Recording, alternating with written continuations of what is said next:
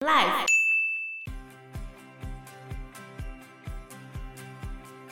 近代比较近的就是他年纪很大的时候，他有跟旁边的一个就是皇宫里面的员工讲，开他玩笑，因为他那时候穿着那个衣服是拉链的， 嗯，他就跟他说，如果我现在把你的拉链拉下来，我应该会被抓走。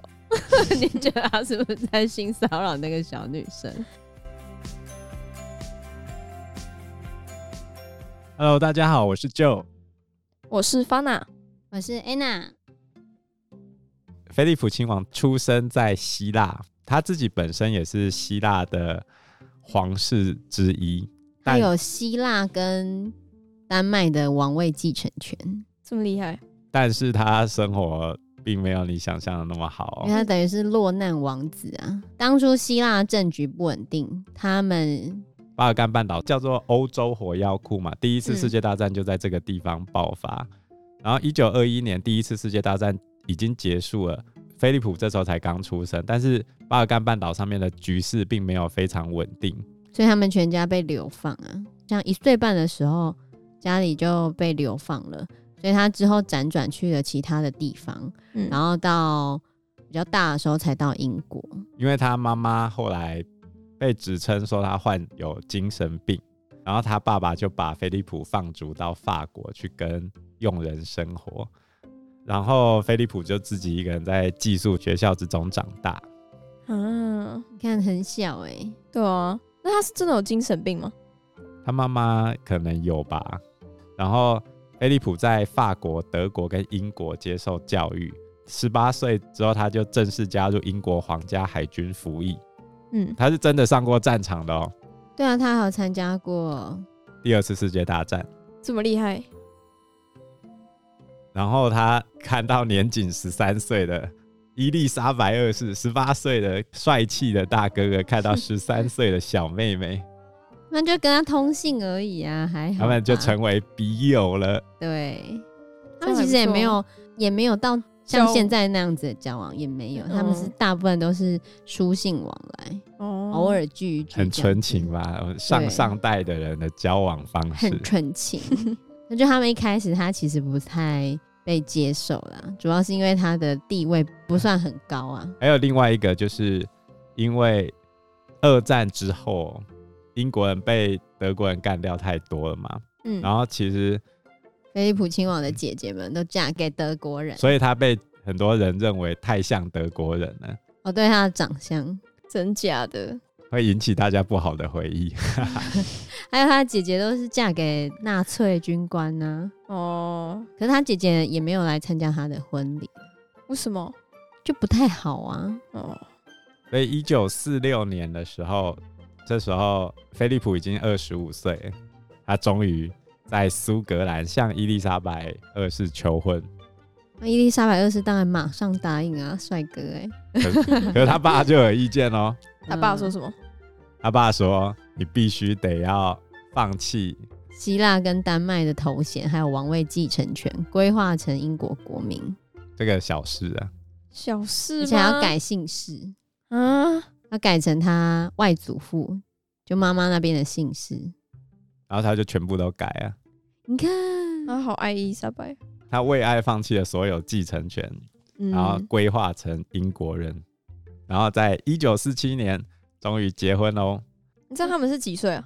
伊丽莎白二世那时候二十一，啊二十一，然后那个哦菲利普是嗯二十六，然后到了一九五二年的时候，乔治六世往生了之后，伊丽莎白二世正式登基为女王，然后负责登基大典的就是我们的菲利普亲王哦，就是这是据说啊，可是这个传很多。据说他在女王就是登基的时候，加冕的时候，曾经消遣他的皇冠，说这顶帽子是在哪儿买的。他是为了暗示那一顶皇冠不好看，对，真假的？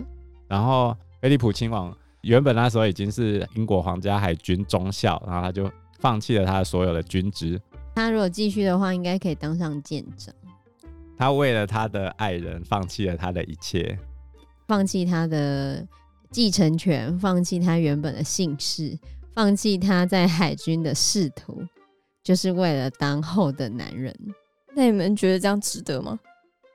我觉得他当的很好，我觉得他很伟大，以一个男人来说，对而，且以那个时候，而且他是受军事教育的，比较是受父权教育的，可是他还是愿意这样子，那应该是真爱吧？对，你看他出场的时候，他永远跟在伊丽莎白后面一定的距离入场，大概就两三步的距离，他永远对不会站在他旁边，他不永可以远哦、走在他旁边，不可以跟他并排走路，他一定得走在女王的后面。为什么？他没有王位啊，哦，对女王才是老大啊，所以他就对是啊甘心成为家庭主夫的那种概念啊、后的男人，真的很厉害，对啊，也是很勇敢。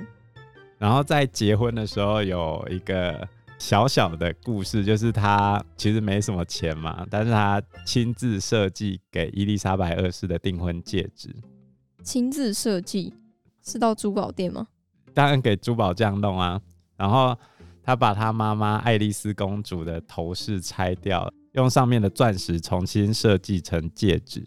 然后他们的婚戒里面还刻了一段铭文，什么铭文？要问伊丽莎白女王本人，只有三个人知道，刻的那个人菲利普亲王，还有对伊丽莎白二世，就是女王本人。嗯不知道是不是那我爱你至死不渝，真的有点怂，所以没有人知道，没除有人了他们三个，对对吧、啊也没有公布过。没有没有公布过，没有透露过。嗯，所以菲利普亲王说，他们两个为什么能够保持甜蜜？就是他说包容是快乐婚姻的一大要诀，他他就说看女王对他这种宽容就知道了。 因为他讲话很白目是吗？对吧、对啊，原来如此。女王有说，她觉得菲利普亲王常常要听她的，但是她一直是女王的心灵支柱。对啊哦，所以其实女王还是很喜欢他，嗯而且女王也常常会被他逗得呵呵大笑。然后比如说，菲利普曾经跟一对夫妇聊天，然后那个男生谦虚的说：“我的太太是哲学博士，比我杰出许多。”然后菲利普也笑着说：“太太比较厉害的情况，我家好像也有。这还好，我觉得另外一个比较好笑。他说没有人会帮老婆开车门，包括我，除非车子是新的或者老婆是新的。 有没有？ 太扯了啦。也不觉得这个， 而且他有对一个驾驶电动车的残障人士问说：“你开这个电动车，一个早上可以撞倒多少人 谁不会？”呢？但有时候也会为了他讲的话捏把冷汗。对，一定会啊。对啊，因为他讲的话实在是，嗯所以才会说毁誉参半啊。那他们两个有没有生小孩？”他们总共生了四个小孩，有男有女吗？对吧、有男有女。第一个是查尔斯王子，然后再来第二个就是安妮公主，嗯，第三个是安德鲁王子，第四个是爱德华王子，哦，所以是三男一女哦。对啊。其中有继承权的是老大，叫做查尔斯王子。为什么其他没有继承权？